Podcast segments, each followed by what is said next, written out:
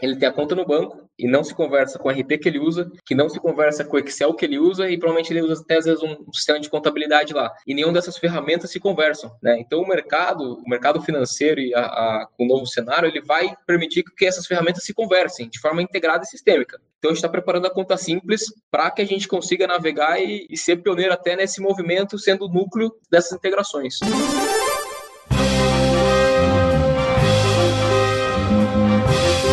Eu sou o Paulo Silveira. Eu sou o Rodrigo Dantas. E esse é o Like a Boss.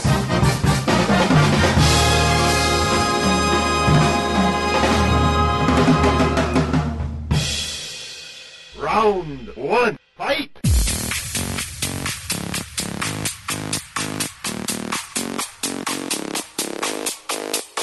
Rodrigo Tognini é cofundador e CEO da Conta Simples. Rodrigo, você pode contar pra gente de onde nasce a Conta Simples e se ela veio resolver uma dor que você tinha, você percebia, você passou por ela? Legal. Primeiro, é, queria agradecer a oportunidade de estar aqui nesse papo com vocês. É, admiro muito o programa Like a Boss. E estava até comentando nos bastidores com, com o Dantas, se não fosse o Like a Boss, talvez não se conheceria, porque eu conhecia pela indicação do meu sócio Fernando, é, quando ele falou, pô, tem um, um podcast sobre negócio, startups, você vai gostar, dá uma escutada aí. E aí foi quando eu, quando eu conheci vocês pelo podcast, depois a gente acabou é, por outros caminhos conhecendo pessoalmente. Então, uma honra estar aqui, tá? É, contando um pouquinho de, de, de como tá simples, o que a gente está fazendo. A gente sofreu muito com o banco, a gente tinha uma outra startup, quando eu falo a gente, eu e o Fernando, que a gente cofundou a Conta Simples junto com, com o Ricardo, mas naquela época estava eu e o Fernando, a gente tinha uma startup e a startup estava andando meio de lado e a gente estava sofrendo na mão de banco, precisava de alguns produtos, precisava é, é, ter acesso a um cartão corporativo. Atendimento é aquela coisa que a gente sabe que é travada, burocrática, produto é complexo, a experiência de uso não é lá aquelas coisas, tá longe de ser bom.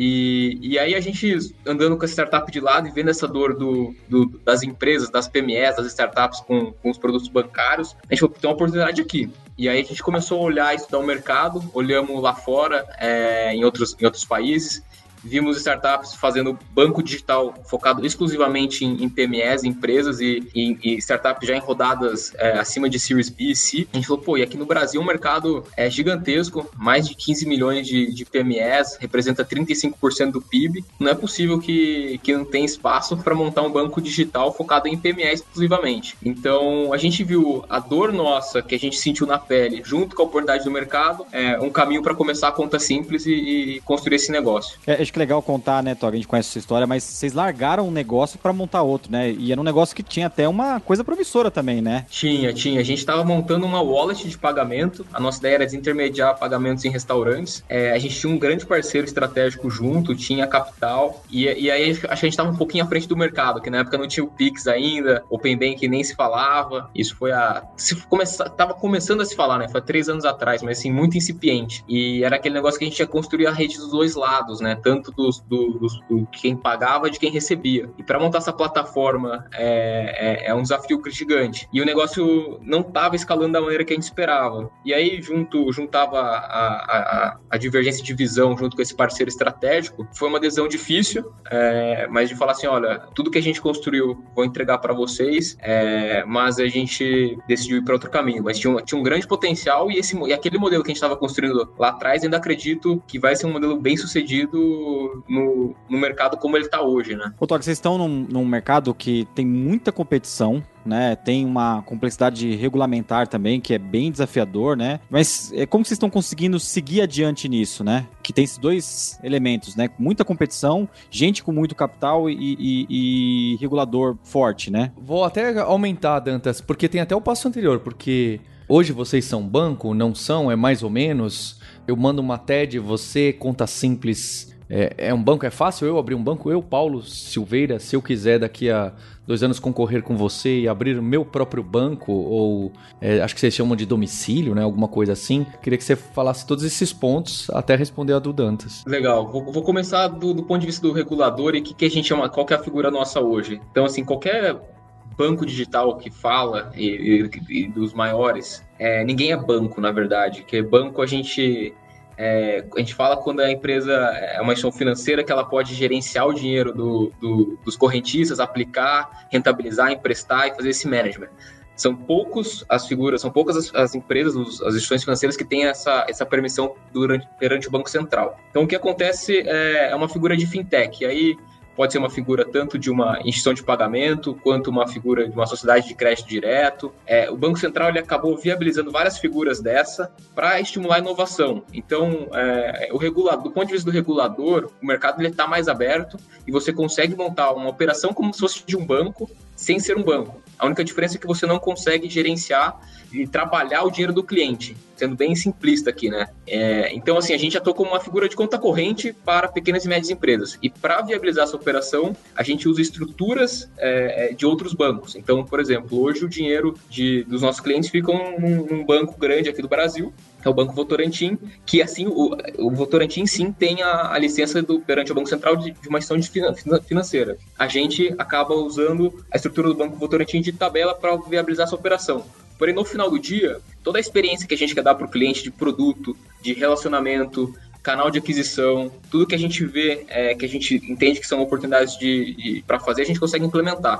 É, inclusive crédito, né? Então a gente tem a figura que o Banco Central hoje viabilizou, que é a sociedade de crédito direto, que você tira uma licença é, é e você consegue emprestar dinheiro de forma direta, né? Então, Creditas tem essa licença é, e, outras, e outras fintechs, é, principalmente no, no, setor de crédito, tem essa licença. E aí a barreira hoje ela é mais aberta, né? Então, não tem tanta aquela barreira grande de, do ponto de vista de regulação, ela tá, ela tá menor. Então isso acaba viabilizando a competição, né? Que vai, vai, vai. Vou falar um pouquinho da pergunta do Dantas. É, e aí como que a gente vê esse mercado competitivo? A minha visão hoje é o mercado ele ele vai ficar competitivo. Ele ainda não está. Vou sendo bem simplista. Hoje 85%, 80% das movimentações financeiras ainda está na mão, estão na mão dos grandes cinco grandes bancos. Então o mercado ele está se abrindo e tem uma corrida dos, do, dos bancos digitais, das fintechs, para começar a se tornar o que a gente chama de o, a conta principal dos clientes, né?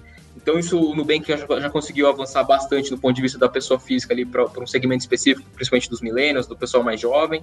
É, o C6 está tentando ir para um outro caminho. E a gente vê que no mercado de PME é, não tem ninguém fazendo, é, não tinha ninguém fazendo isso de uma maneira focada e nichada, tirando os clientes que estão lá no Itaú, no, Bradesco, nos grandes bancos e vindo para os bancos digitais e, trazendo e fazendo com que os bancos digitais sejam a, a, a, conta principal dos clientes. Então foi isso que a gente viu e é o que a gente está fazendo nesse movimento, né? Então, e aí, para se blindar de competição ou para é, entrar nesse mercado competitivo, são alguns, alguns caminhos que tem que ter. Primeiro, produto é, muito bom, assim, produto acima da média, 10 vezes melhor do que um banco tradicional. E aí, para você fazer um produto desse, você tem que ser específico, você tem que ser nichado. Então, essa ideia de você ter um, montar um banco múltiplo digital é, a não ser que você tenha um capital infinito, ela é muito difícil, porque é, é, você vai ter que criar vários produtos dentro de uma mesma estrutura para você atender muito bem. Então, por exemplo, vou dar exemplo do PME. O PME tem que lidar com contador, tem que lidar com fluxo de caixa, lidar com diferentes fontes de receita, tem que lidar com folha de pagamento, pagamento de múltiplos fornecedores.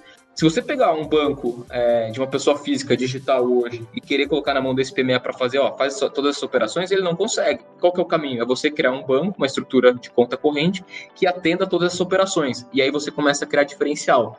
Então, a primeira coisa é produto. O produto ele tem que ser é, específico e, e, e verticalizado. Então, o futuro eu vejo são, vão ter várias soluções financeiras verticalizadas. E tem várias verticais para montar e, e, ter, e ter soluções e ter empresas que valendo aí bilhões e bilhões de reais. É, mercado muito grande e muito rico, né? O mercado mais próspero é o mercado financeiro. Então, a primeira coisa, produto muito bom. A segunda coisa, acesso a capital. É, então, é, a gente trouxe alguns investidores, não só é, é que, conhece, que conhecem muito o segmento de, de, fintech, mas investidores com notoriedade global, por exemplo, o Y Combinator. Né? Então, a gente foi acelerado pelo Y Combinator, eles, eles estão no nosso, são dos nossos investidores. Então, quando a gente fala Y Combinator para qualquer fundo no mundo, sabe do que está falando. Então, isso traz um acesso a capital muito mais facilitado. Então, esse é outro ponto. Então, produto, acesso a capital e a terceira coisa, time, é, cultura. É, a gente tem que ter uma, uma cultura de ser é, customer-centric, né? Então, focar sempre no cliente. Mas não só ficar no, no, falar, mas introduzir processos dentro da empresa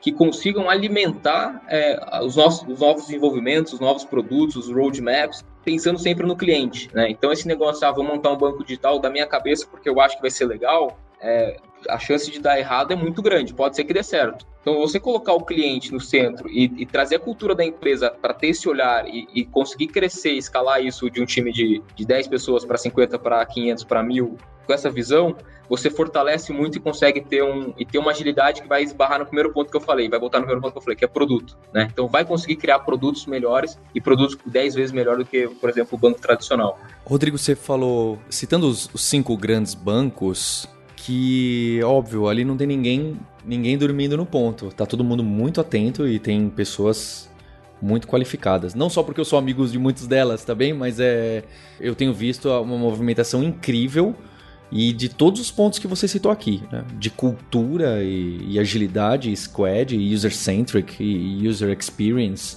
customer-centric, não é? Todas as, as palavras que vão focar no usuário final para tentar entender as dores e parar de fazer otimização de back-office e pensar mais na otimização da vida né, do, do cliente, eu vejo que eles estão se movendo e alguns até se movendo impressionantemente rápido, mesmo com todo o tamanho que tem, que para qualquer empresa, não importa o setor, é, é uma dificuldade, é uma realidade. Costuma ser uma dificuldade.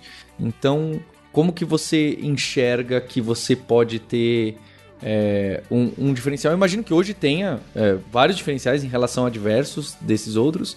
E a partir do momento que esses outros, os grandes, os grandes começarem a enxergar do PME para falar, não, peraí, a gente também vai ter alguma coisa mais cool pro PME e ele também vai conseguir ter múltiplos cartões de crédito, múltiplos sisteminhas de autorização para falar quem é que pode fazer qual pagamento e não vai precisar usar mais esse sistemão aqui com um bilhão de opções. E aí, qual que é? É, é nichar, é atacar uma vertical, é, é ter um branding forte, é ter uma comunidade de pessoas que admiram e poder abrir a conta em seis horas? Qual que é?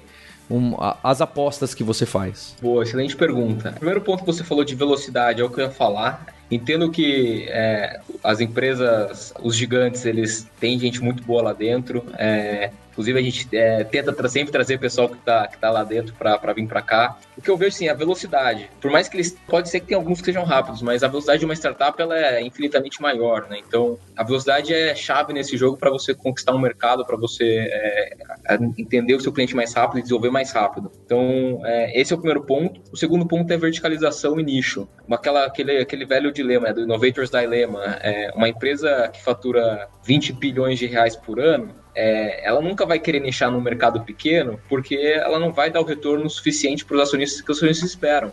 Então, os novos entrantes, eles têm que ir para uma visão de nicho e, e, e, dominando o mercado pelas adjacentes, pelas tangentes, né? Então, é isso que a gente fez aqui. Né? Então, a gente tinha uma visão que o mercado de PML é muito grande, sim, mas se a gente quisesse atender todo mundo ao mesmo tempo, de maneira é, é, com a mesma solução, não ia adiantar. A gente ia ficar dando murro em ponta de faca. Então a gente falou, vamos focar numa vertical, que daí a questão da vertical não é só o, o, a questão de você pegar e falar assim, ah, vou, vou fazer um produto para esse cliente. É uma questão do modelo de negócio. É o produto, é o canal que você vai adquirir, é o custo de aquisição do seu cliente, é a forma que você se relaciona e se comunica. Então você tem que colocar a empresa dentro de uma vertical, mas é, não só pensando em produto, mas pensando no modelo de negócio como um todo. E aí, para uma empresa grande, gigante, querer fazer isso é muito difícil, porque, de novo, o retorno que os acionistas esperam é muito maior do que o retorno que uma vertical, um nicho específico vai dar e eles acabam não fazendo. Então é aí que está o grande leverage, a grande oportunidade dos novos entrantes, é o que a gente viu e que a gente está fazendo.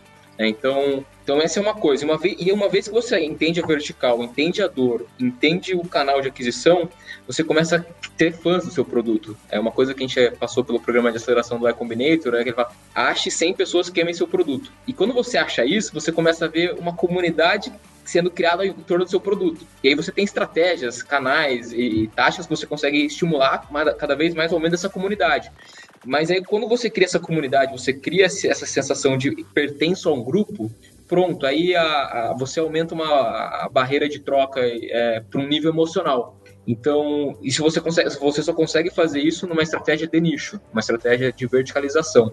Então, é, é, o que a gente fez aqui foi isso: vamos verticalizar, vamos entender um nicho, vamos criar um produto que, que as pessoas amem, e aí sim a gente vai começar a crescer a partir dali. Massa.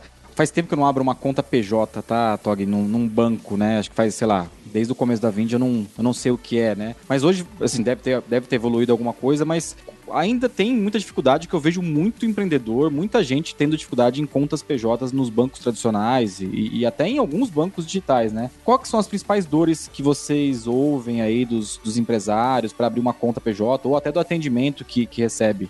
É, a, a, excelente ponto. A primeira questão da jornada ali é, é, realmente essa questão da abertura do onboarding, né? Porque diferente da pessoa física, a pessoa jurídica você tem que validar e fazer um processo de, de validação da documentação da empresa. Então, contrato social, é, você precisa analisar isso e precisa, e precisa analisar o, o, documento do sócio, né? Então, é, e aí os, os, as, os grandes bancos estão com um processo um pouco a carpe até analógico nesse, nessa etapa, de você ter que ir na agência entregar em mãos um contrato social, né? Então, então isso acaba levando tempo. Aí você vai, entrega e o documento que você tinha que entregar, você acabou não entregando, tem que voltar lá. E na hora que você viu, o processo demorou mais de um mês para abrir. O que, que, a gente fez? Até, vou, até, vou até citar um caso aqui, cortando, desculpa, Tog, mas eu e o Paulo temos empresas SA.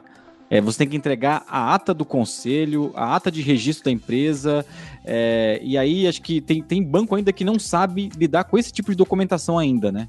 Não sabe, não sabe. Então, é, entender. É... Porque, de novo, esse grande banco ele está abrindo conta para SA, para pessoa física, para uma ONG. Então, o processo dele ele acaba entrando em várias tranches, né? Você não consegue criar um processo único e até criar esse, esse modelo é difícil. É o que eu estava falando, não é só o produto, é um modelo de negócio, é o processo que tem que ser nichado. É, então, então, quando se faz esse processo, ele acaba levando mais tempo. E, e para as empresas que estão no mundo mais analógico, vai o, o, cliente, o usuário final, vai sentir bastante. Então a gente criou um processo de onboarding totalmente digital, você consegue submeter a documentação ali. Ao, ao, ao longo do processo a gente já vai fazendo algumas validações uma vez feito, a gente analisa o documento e em questões de dias, é, às vezes tem conta que no mesmo dia é aberta e, e já pronta para operar, né? Então, então isso é uma dor que, que muita empresa, empreendedor sofre, a abertura da conta.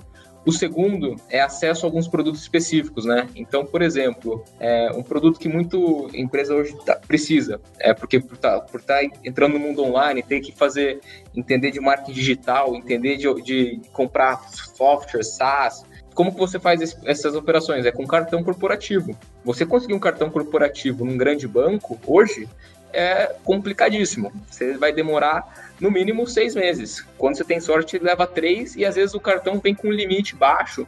Você nem consegue fazer as despesas da, da empresa. Então, acaba misturando. Aí você tem que usar o cartão da pessoa física para fazer a, a, a despesa da, da, pessoa jurídica, mistura tudo. O contador já, já fica estressado e fica aquela bagunça. Então, a gente falou, pô, vamos pensar em produtos específicos é, que vá atender e vai resolver dores específicas do, do cliente que eles precisam. Então, a gente fez isso, pum, foi, foi outro algo, algo que, que, que trouxe muito engajamento atendimento, é um negócio que os canais evoluíram de atendimento, né? E hoje você tenta entrar em contato com, com um grande banco, é aquele negócio de URA, aquele negócio de é, o gerente tem aquele horário programado, da, de um horário fixo, e você vai tentar falar de outro tema, não é com ele, é com outro, é com o departamento, esse cara numa URA de novo. Então a gente conseguir trazer tudo para um canal só e ter um SLA de atendimento na hora, diário, 24 por 7, canais que o cliente precisa, né? A gente fez uma pesquisa quando a gente estava desenvolvendo o um modelo de atendimento, a gente fez uma pesquisa. Por onde você prefere ser atendido? Telefone, e-mail, chatbot, WhatsApp e a assim, disparado o WhatsApp. Então, pô, o cliente está pedindo o WhatsApp. Vamos pro WhatsApp. Não, não tem segredo, não precisamos desenvolver um chatbot com todas as, as perguntas e respostas. O WhatsApp é o caminho da gente, da gente atender o cliente. Então é para lá que a gente vai. Então, esse negócio do, do grande banco, quando ele ficar pensando né, é, nos processos antigos dele e, e, e, como que ele melhora, a gente é só perguntar para o cliente. O cliente responde e, e a gente cria a partir dali. O Dantas te perguntou, Rodrigo, se você. Ah, o empresário, o empreendedor. Mas esse perfil que você está atacando, PME, e que PME deixou de ser um nicho, né? Porque é tão grande. É esse perfil que o Dantas está indicando? Ou também vocês pensam e aparecem muitos médicos, médicas, é, escritórios de advocacia, profissional liberal, que também é outro termo estranho, né? muito, muito aberto. E quem é quem está mal servido? Não só quem já está com você, quem você gostaria de estar, quem está em, em teoria mal servido, insatisfeito. Excelente pergunta. É, é, é todas as empresas que estão no, que a gente chama no modelo tributário simples nacional, presumido e, e lucro real. É, todo mundo que está nesse, nesse range. Então, eu estou tirando dali é, PJs que são MEIs, por exemplo. É, é um público que a gente já atendeu, já teve algumas estratégias para atender inclusive atende alguns hoje, mas a gente não coloca tanto foco. A gente está indo mais para as empresas com faturamento aí acima do, dos seus é, 500 mil reais ano é, e, e para cima. Então, então, e aí entra assim esses profissionais, profissional liberal, entra é, médico, advogado, dentista, é, artista, é, até jogador de futebol entra nesse público, né? Então, então é, é todo mundo que, que tem PJ vocês têm jogador de futebol como cliente? É isso? É, a gente tem jogador de futebol como cliente. A gente tem jogador Caramba. de futebol como... É, é, foi, foi uma surpresa, né? Porque a gente... Foi um golaço, acaba... né? Um golaço. Foi um golaço. o Paulo... foi um golaço. E jogador bom, jogador de... que já foi seleção brasileira ali. Então, é... e, pô, foi uma surpresa, porque quando a gente vai ver, muitos desses modelos de, de trabalho ainda ficam na PJ, né? E esse pessoal é um pessoal que recebe mais que um MEI, obviamente. Então, onde que ele vai gerenciar a, a, a, a, o dia a dia do, da PJ dele? Se ele for para o banco tradicional, ele vai sofrer. Então, ele tem que achar, achar nas soluções digitais é um caminho, porque no final do dia ele, ele também quer ser bem atendido, como ele está sendo, por exemplo, na pessoa física já, mas na pessoa jurídica ainda não. E aí que a gente viu que tinha muita oportunidade de, de, de, mercado e de solução para desenvolver para esse público. Acho que uma, uma das curiosidades que o pessoal deve ter, tá te ouvindo, Rodrigo, é é, se vocês é, conseguem atender todo tipo de, de complexidade e de operação que um banco tradicional consegue. É tipo coisas que, que são que, que ainda hoje são bem críticas, né? Pagar um DARF para a internet, um DARF é um, um, documento de imposto de renda que é bem, bem chatinho para pagar, é, é, impostos, outras operações que são é, até mais complexas do que uma simples transferência, né? Sim, sim. Hoje todas as operações básicas de uma empresa, do que dá para ser feito num banco tradicional, com a conta simples é resolvido. Então, desde pagar um DARF, um boleto ali de DARF, um GPE, uma guia de G, G, G, GPS, GPS eu já esqueci GPS, agora. GPS, GPS. GPS, é, guia de GPS, DARI, todas essas conseguem consegue ser feitas pela conta simples. E, e, e, as, e também está começando a colocar algumas automatizações, né? Porque a gente viu que tem empresa que tem que pagar folha de, fazer folha de pagamento, né? Então tem que às vezes ter integração com algum sistema de, de recebível. É, todas essas questões às vezes aparecem e são típicas de uma PME. Então, a gente faz o básico já e está migrando cada vez mais para ter um nível de especialização, olhando para esse público PME, profissional liberal, tem essas especificidades de, na, na no, no, no, dia a dia financeiro, para, é, é, que nem eu falei, é uma corrida de ser a conta principal, a conta corrente principal, para conseguir cada vez mais tirar as operações do banco tradicional e trazer para conta simples. Dogrini, qual que é o tamanho hoje da conta simples? Quantas contas quão simples é a operação hoje, ou já ficou mais. Eu tô muito. Eu tô muito pesado nesses trocadilhos, né? Perdão, é, é, é a, a, quarentena, eu que realmente estou passando todo santo dia em casa, tem me afetado. Mas tem, tem trazido bons trocadilhos e maus trocadilhos. Esse foi um bom. Esse foi bom, esse foi bom. Tamanho de conta simples. A gente hoje tem uma estrutura muito enxuta e muito eficiente, né? Então hoje a gente tem um time de são 21 pessoas e estamos num processo de contratação agressivo para triplicar esse tamanho, porque a empresa cresceu. Desde o início da empresa, assim, já teve mais de 30 mil pedidos de, de abertura de conta é, e e eu, assim, eu falo que eu invisto muito pouco em marketing, a gente investe muito pouco em marketing por mês. Então, muito pela necessidade dessas empresas que, que, quer, que querem uma solução nova, uma solução digital, né? Então, é um volume relevante.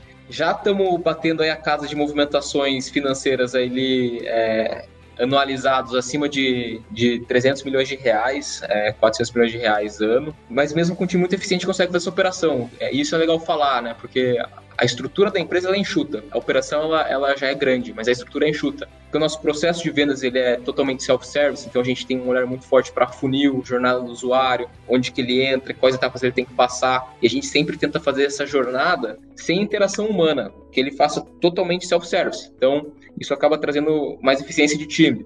Atendimento a gente tem todo um processo de, de tentar dar resposta para o cliente antes dele tentar e, e ter que entrar por um contato humano. Obviamente, algumas operações ele, ele quer ter o contato humano direto e ele consegue, mas a gente consegue também dar um, um, um arsenal de informações que ele não precisa, é, é, a gente não precisa colocar um time muito grande para atender, né? Esse é um ponto. Então, em termos de, de tamanho, assim, a gente tem oito meses de operação. É, e, e crescendo 67% mês a mês. 67% por mês? 67% por mês. Meu em Deus. Termos, em termos, eu, eu tô falando de, de receita, tá? É, não tô falando de, de conta aberta, tô falando de receita. Conta aberta é mais ainda. ô, Tog, quais são os próximos passos aí da conta simples? Eu sei que tem uma ambição grande aí, né? É, a gente, a gente hoje é, passou pela aceleração da Combinator, trouxemos capital para dar esse próximo passo para a empresa. Então agora a gente vai acelerar em termos de desenvolvimento de produto. É, a gente, de novo, é uma corrida de engajamento, né? Então, quanto mais produto e quanto mais lock-in a gente conseguir fazer no cliente, melhor. Então a gente tem uma corrida aí para desenvolver produto e ser o, o, primeiro banco desse pessoal. Tem uma questão de marketing, a gente tem a, vai acelerar em termos de aquisição de cliente, né? Então, como eu falei, a gente investe muito, investia muito, agora investia muito pouco em aquisição de novos clientes era muito orgânico, né? Então agora a gente vai acelerar em termos de aquisição de cliente, mas tem um negócio que a gente está se preparando para um novo momento de mercado financeiro, né? É um momento de novas regulamentações, daqui três anos, cinco anos, o mercado vai ser muito diferente do que a gente está vendo hoje. Então, dois movimentos que estão mudando bastante esse cenário, Pix e Open Banking, né? Então a gente está tá transformando a conta simples numa solução aberta que a gente cons consegue navegar nesse novo cenário de mercado, integrado com múltiplas plataformas ao mesmo tempo e totalmente integrada, né? Então, isso vai viabilizar muito crescimento e vai até criar é, é, muito ganho operacional e de eficiência para o cliente na ponta, né? Então, imagina é, você ter a sua contabilidade, o seu banco, é, o seu sistema de gestão no, no mesmo guarda-chuva e é, que, que essas, esses sistemas se conversem. Isso é lindo. Hoje, hoje um PME ele tem a conta no banco, e não se conversa com o RP que ele usa, que não se conversa com o Excel que ele usa e provavelmente ele usa até às vezes um sistema de contabilidade lá. E nenhum dessas, nenhuma dessas ferramentas se conversam. Né? Então o mercado, o, o sistema, o mercado financeiro e a, a, o, novo, o novo cenário, ele vai permitir que essas ferramentas se conversem de forma integrada e sistêmica. Então a gente está preparando a conta simples para que a gente consiga navegar e, e, e, e, ser pioneiro até nesse movimento, sendo o núcleo dessas, dessas integrações. Porque a conta corrente, ela é o núcleo dessas operações, né? Então é legal falar isso. O contador precisa da conta corrente para fazer a contabilidade. O sistema de gestão precisa da conta corrente para fazer o cash flow. Você, no dia a dia, para gerenciar a, os pagamentos, precisa ter acesso à conta corrente. Então, se a conta corrente for o núcleo desse arsenal de produtos, você tem um ganho de eficiência para o consumidor na ponta, para o usuário na ponta, para os empreendedores, muito forte. E é aí que a gente está preparando a conta simples para ser esse núcleo. Round two, fight!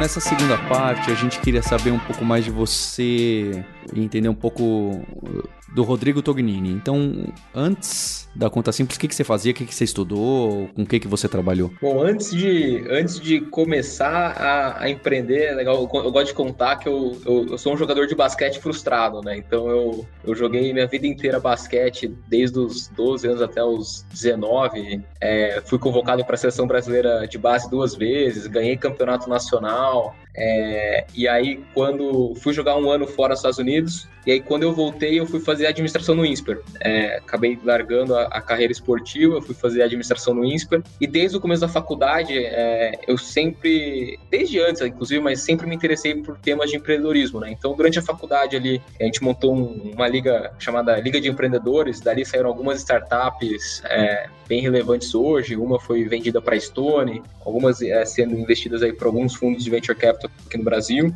E ali no começo da, da, da faculdade, me envolvi muito com empreendedorismo, mas me envolvi também com algumas iniciativas é, é, do mercado de trabalho. Então, um dos nossos mentores lá era o André Street, né? E o André foi um mentor nosso, me convidou para trabalhar no começo da Estônia. Eu fui trabalhar na Estônia ali 2000, final de 2014. É, e foi uma experiência muito rica para mim. Era uma mesa de 15 pessoas e indo pra rua credenciar os primeiros, os primeiros, as primeiras lojas, aquele negócio de não passava, só passava Visa e Master na maquininha, era um negócio de, de, de realmente dar o primeiro, primeiro passo assim, da Estônia, né? Então eu tava lá junto com a turma, foi uma experiência riquíssima para mim. Aí acabei, é, é, decidi sair da Estônia, trabalhei durante a faculdade em duas consultorias, e aí logo depois de eu me formar, eu tive a oportunidade de continuar na consultoria, mas foi quando eu comecei a montar a, a wallet de, de pagamento para desintermediar a adquirência dentro de restaurante. E, e de, saindo, da facu, saindo da faculdade lá do INSPER, eu já, já comecei a montar esse negócio. E, e aí depois pivotei para montar a conta simples.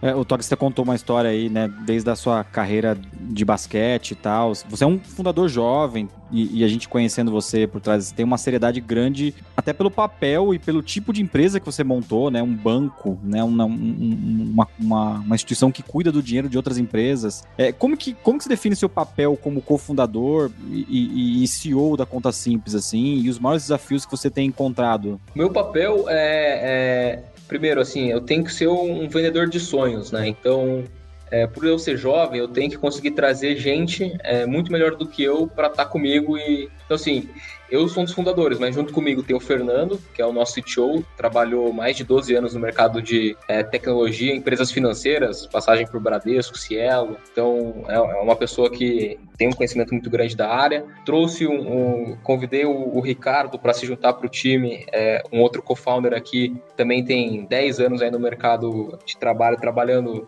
em Oracle, conheci ele na Stone, ele ficou quatro anos na Stone, um ano na Acreditas. Então, o meu papel primeiro é esse, esse, esse, ser esse vendedor de sonho, né? Então, trazer essas pessoas junto comigo para tocar processos que talvez eu não, não, conheço ainda, né? Então, essas pessoas têm que tocar não só outro, outras pessoas para dentro do time, mas também como investidores, né? Então, é uma coisa muito, muito forte que, que, eu, que a gente conseguiu construir é um time de investidores muito qualificados e conhecedores do mercado, né? Então, isso foi algo que alavancou bastante o, o conhecimento e o crescimento do negócio, né? Então, então, meu papel primeiro é vendedor de sonho. O segundo é, é, é, resolver problemas, né? Os problemas mais espinhosos, os problemas que estão com maior dificuldade, eu tenho que, às vezes eu não tenho a resposta, mas eu tenho que saber como chegar nela, né? Então, esse é meu papel, de pegar o problema, dominar ele e entender qual o caminho para resolver. Então, pode parecer um problema desde tecnologia, desde uma parte financeira, desde uma parte mais é, legal, né, da parte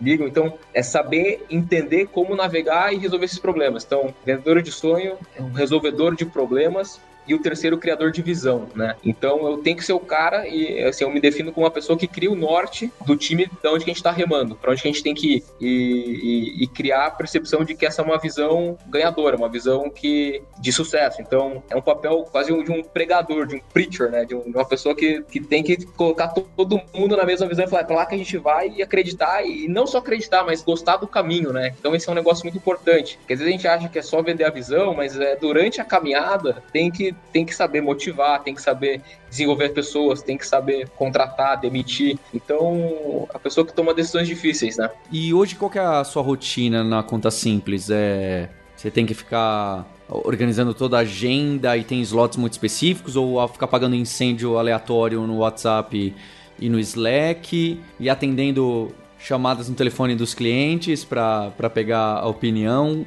Como que é a sua organização? Meu dia a dia, assim, eu, eu, eu, tenho um viés muito forte de olhar número, KPI, dados, então isso é, eu chamo meu cockpit, então é, eu sempre acompanho números de marketing, de engajamento, de tecnologia, e por esses números eu consigo saber onde que um, uma operação está com mais problema ou menos, e saber onde que eu tenho que entrar mais ou não, né? Mas eu acabo me envolvendo um pouco em tudo, né? Então, desde um papel de é, ter que ligar para cliente, é, e, e por opção minha, tá? Não é algo que, ah, tem pessoas que poderiam fazer isso dentro da empresa, mas, é, por exemplo, a gente teve uma estratégia de, vamos criar uma estratégia de ativação de cliente, né? Fazer um welcome call e tal. Falei, pô, beleza, me dá, me passa um número de 100 clientes que eu vou salvar na minha agenda telefônica e eu vou fazer esse processo. Porque daí eu faço, entendo as dores, entendo as dores do cliente, entendo as dores do processo interno e consigo ter a visão de como que a gente tem que construir aquilo. Obviamente, é, tem um time junto comigo que dá ideias muito melhores que a minha, mas eu entender isso vai, é muito bom para quando eu precisar apagar um incêndio, né? Então eu faço esse papel papel. É um papel quase que eu chamo é, de gerenciar mesmo, assim. Então é, é entender o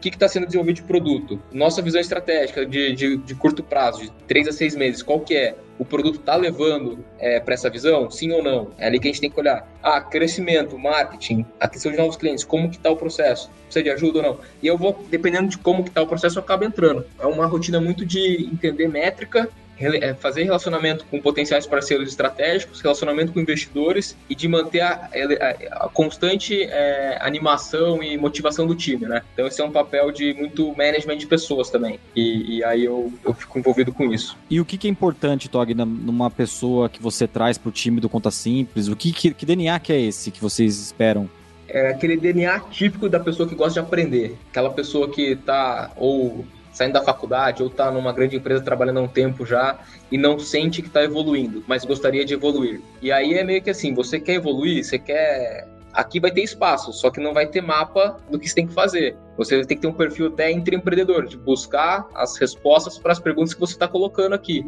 E, e, a gente vai junto, não tem esse negócio de é, ah, você não sabe, então não vem. Você não sabe, mas quer saber e está motivado para saber. E obviamente a gente tem que olhar, dependendo do nível de, não é ah, qualquer pessoa. Tem as posições, tem os níveis de senioridade. Então a gente olha se a competência daquela pessoa está equivalente para o tamanho do desafio, né? Não dá para a gente colocar uma pessoa de arquitetura de infrabancária que acabou de aprender é, uma linguagem básica de programação e falar ah, só porque a pessoa quer aprender, então senta na cadeira. Não é assim. Então a gente também tem um trabalho de olhar se a competência que a pessoa tem é, está adequada, nivelada com o tamanho do desafio. Mas tem sempre que ter o viés de querer aprender, querer evoluir, é, porque aqui a gente fala espaço aberto para isso, é caminho aberto para isso. É, foi assim que eu aprendi muito rápido na minha experiência de Stone, foi assim que eu aprendi muito rápido nas experiências que eu tive em consultoria. É quando a gente tem essa oportunidade de crescer e juntar, junto com a motivação, né? É, é, tem uma frase que eu gosto muito, que escutei lá no Combinator. É, The desire to be huge must come from inside. Então, assim,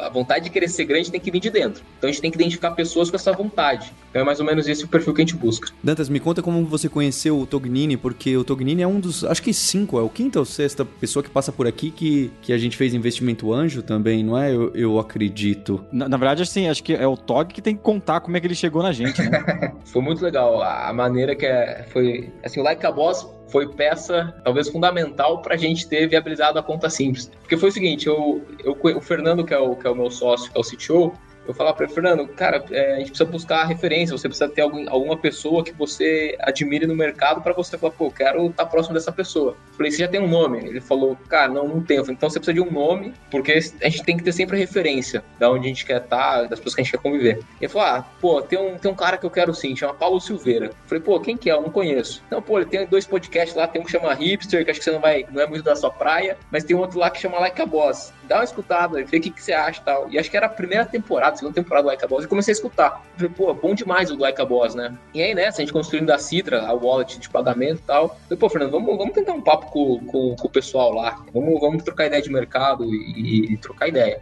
E aí nessa, o Fernando fez uma, uma mensagem pro Paulo, o Paulo jogou pro Dantas, né? E aí né, nesse papo, conhecemos o Dantas. Aí tinha um evento lá, o Innovation Pay, fomos convidados para palestrar lá. E dali começou uma relação, né? E nessas trocas de, ah, visão e tal nessa, pô, Dantas, estamos com uma ideia aqui, o negócio aqui tá andando meio de lado, a gente está vendo oportunidade aqui no mercado é, para montar um banco digital focado em, em, pequenas e médias empresas. E aí nessa deu o jogo, eu falei, pô, se vocês estiverem interessados nisso, eu topo assinar um primeiro cheque, topo ajudar a trazer os primeiros investidores. Então, juntou ali com a, nessa, o Like a Boss, para conhecer vocês, nesse, nesses papos bastidores, e dali surgiu os primeiros cheques de, de investimento hoje da conta simples, né? E, obviamente, todo o know-how também, toda a questão de é, abertura de portas aí que a gente teve foi fundamental. Eu, eu diria que os investidores que vieram depois da gente são muito melhores que nós, viu, Paulo? Ô, ô Dantas, eu só queria... Agora eu entendi porque você engasgou quando eu fiz a pergunta, porque na verdade o Tognini e o Fernando chegaram até a mim, não até você. Foi, só, foi, só pra foi. deixar claro, eu não lembro, eu não sabia disso. Eu tô. tá sendo revelado aqui na gravação pra mim. Olha só, hein? Olha, agora entendi o engasgo. Obrigado, Tognini, pelo seu tempo, pelo podcast. Foi muito bacana. Boa, eu que agradeço a oportunidade e, e é uma honra estar participando desse programa que lá atrás eu escutava e falava, pô, um dia eu quero estar tá, tá com esse pessoal e agora tô. Então é uma honra, é, é, é uma das, dos checkbox que você coloca na lista ali, pô, esse eu, esse eu, esse eu fiz. Então, uma honra e, e muito obrigado pelo convite. E, e, se alguém quiser abrir a conta, é só entrar lá no site e pedir o convite. Totalmente self-service, o processo UX está maravilhoso. Entra lá, coloca os dados da, da pessoa física é, e da jurídica, né? Os dados da pessoa e, e da empresa, submete documentos, a análise é rapidinho, conta tá aberto. E aí, não tenho dúvidas que vai ser uma experiência muito melhor do que um banco tradicional. Vamos ver, vamos ver. Valeu, valeu. Legal, valeu. valeu.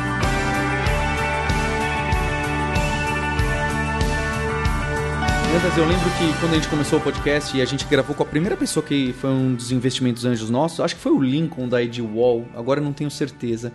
Eu lembro que eu fiquei assim, poxa, mas esse podcast aqui com tom jornalístico, vou trazer em quem eu investi, não tem um conflito de interesse? Aí depois eu fui me convencendo que esse é um podcast empresarial, não é? E, e que é um podcast de, de pessoas, meu e seu. É, é, claro, tem a Lura, tem a Vinde por trás, mas depois eu percebi que fico com muito orgulho e gostaria de poder trazer mais, não é? Acho que hoje a gente já investiu mais de 25, acho, startups em conjunto. Quem sabe a gente pode ter mais orgulho de trazer essas outras pessoas que, que a gente está investindo e de alguma forma tentando ajudar, tentando em especial não atrapalhar. Então eu estou muito feliz de ter trazido o Tognini, que a gente já tinha pensado, não é? Acho que é um, é um momento bacana para conta simples também. Acho que uma das coisas que, que é, acho que o pessoal não sabe, mas a gente acaba investindo em gente que a gente acredita que pode ser entrevistado pelo Like a Boss e melhor, né? Pode ajudar a gente até na nossa jornada como é, sócio da Lura e sócio da Vind,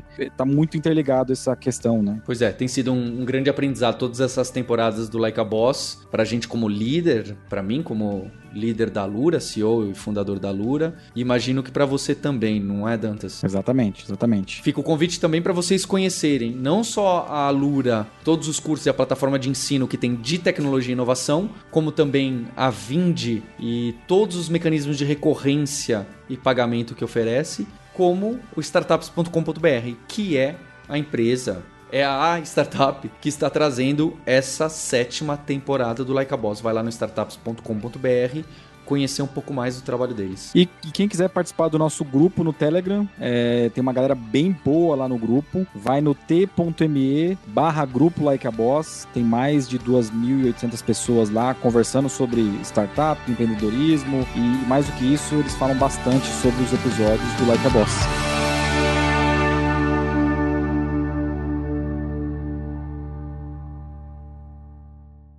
You win! Este podcast foi editado por Radiofobia, podcast e multimídia.